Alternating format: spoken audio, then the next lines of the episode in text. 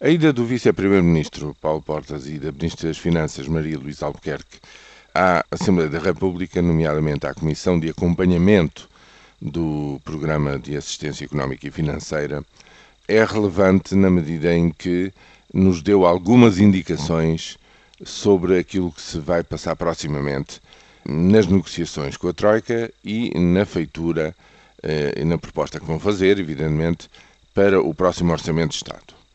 Para já, uma, uma ideia forte, parece-me indiscutível que se reconstruiu um discurso, uma ideia, um caminho entre aquilo que parecia tão gravemente dividido que era o governo aqui há umas semanas, para não dizer uns escassos meses atrás. Os dois, justamente, os dois polos dessa polémica, a Ministra das Finanças e o Vice-Primeiro-Ministro, eh, na Assembleia da República completaram-se e complementaram-se numa mesma linha, no mesmo pensamento. E o que é que esse, digamos, discurso trouxe eventualmente de novo? Para mim, essencialmente, um ponto.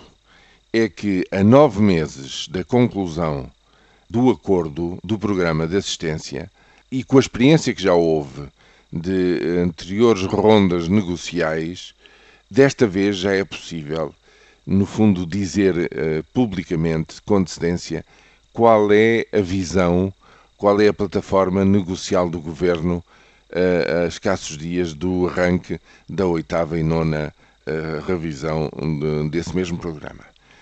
Quando os dois governantes recordam que já anteriormente se tinham batido para que para 2014 o objetivo do déficit não fosse tão ambicioso, ou seja, se ficasse pelos 4,5% em vez de 4%.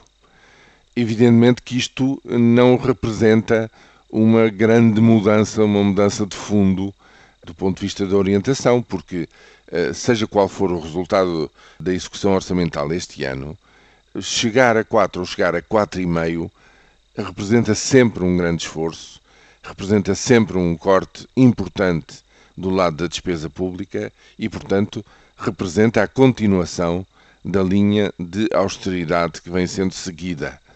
Nesse ponto de vista, não há viragem.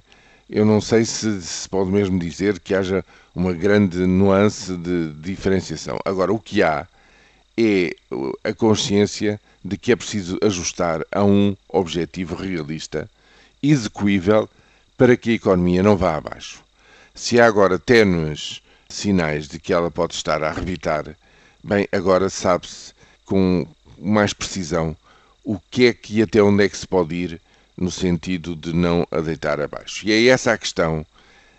De grau, é uma questão de, de calibrar bem a próxima etapa do programa que está aqui em causa. Tanto mais que neste momento a Ministra das Finanças revelou que o Tesouro em Portugal dispõe de, de, de eh, recursos financeiros que facilmente se chega-se à conclusão que dão para este ano e para o próximo e que, portanto, não está num estado de necessidade, uh, nesta parte final do programa, de necessidade financeira uh, imediata e, portanto, digamos, há mais condições para negociar esta parte final e depois o que se vai seguir.